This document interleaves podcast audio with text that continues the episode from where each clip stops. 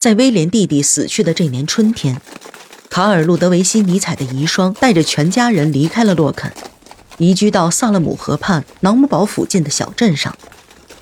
这个可怜的女人选择这里，是因为亲戚们就住在相邻的乡间，在这里她可以和他们离得近一些，互相有个照应。没过多久，她的婆婆和丈夫的姐姐也搬过来跟她一起住在一栋小房子里。亲戚们的到来使还处在悲伤当中的孩子们渐渐从悲伤中走了出来，并且习惯了一大家人的生活。临近的瑙姆堡的统治阶级由官僚和牧师组成，他们受到霍亨索伦王室的眷顾，因此虔诚地效忠于他们的王朝。这些资产阶级上流社会的成员都住在高大的城墙内，城墙上长满了绿草，并设有五道城门。一到夜晚，城门就紧紧关闭。统治阶级和整个瑙姆堡居民的生活都是刻板严谨、井井有条的。都市教堂里的钟声洪亮辽远，响彻整个小镇，控制着居民的生活作息。它或将人们从睡梦中叫醒，或者催促人们入眠，甚至还可以召集人们去参加国家和宗教的节日典礼。尼采作为居民中的一员。他的生活同所有人一样，虽然他还只是一个孩子，但他的生活也是刻板严谨、井井有条的。尼采生命中的特质与瑙姆堡十分契合，这让他很快便适应了这里的生活节奏。同时，孩子天性中的好奇也让尼采不断发现新生活里的美好。这里有洛肯没有的雄壮的阅兵仪式。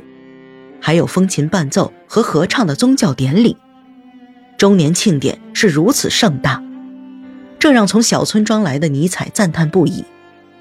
最打动尼采的，便是每年一度的圣诞节的来临。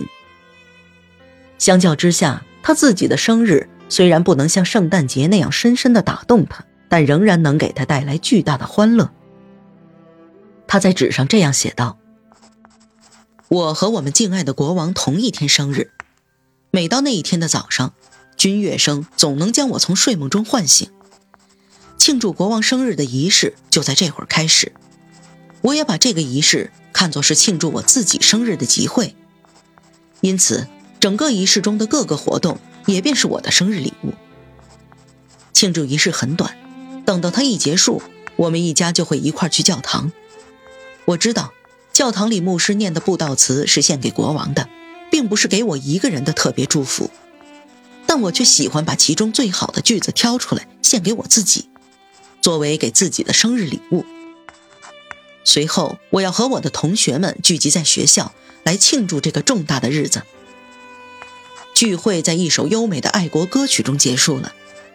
接下来的时间就是我一天中最快乐的时光。我的朋友们将陪伴我度过快乐的一天。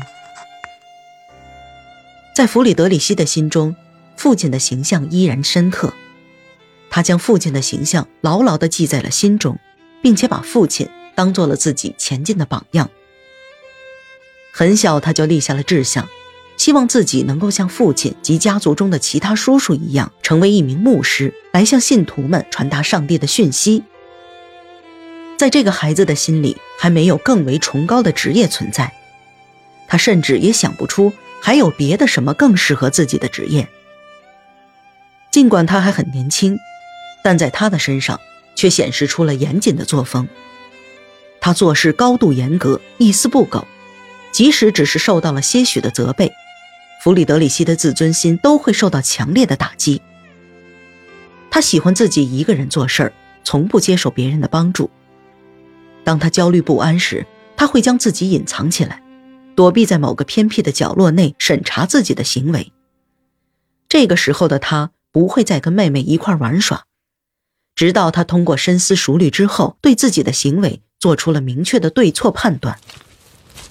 有一天，他像平常一样从学校迈着缓慢的步伐回到了家中。此时天空正下着倾盆大雨，母亲看到他虽然没有带雨伞或斗篷，却丝毫没有慌乱的样子。因此，便将他叫住了。弗里德里希不慌不忙地稳步走到了他的面前。母亲问他，为什么下大雨还不赶快回家？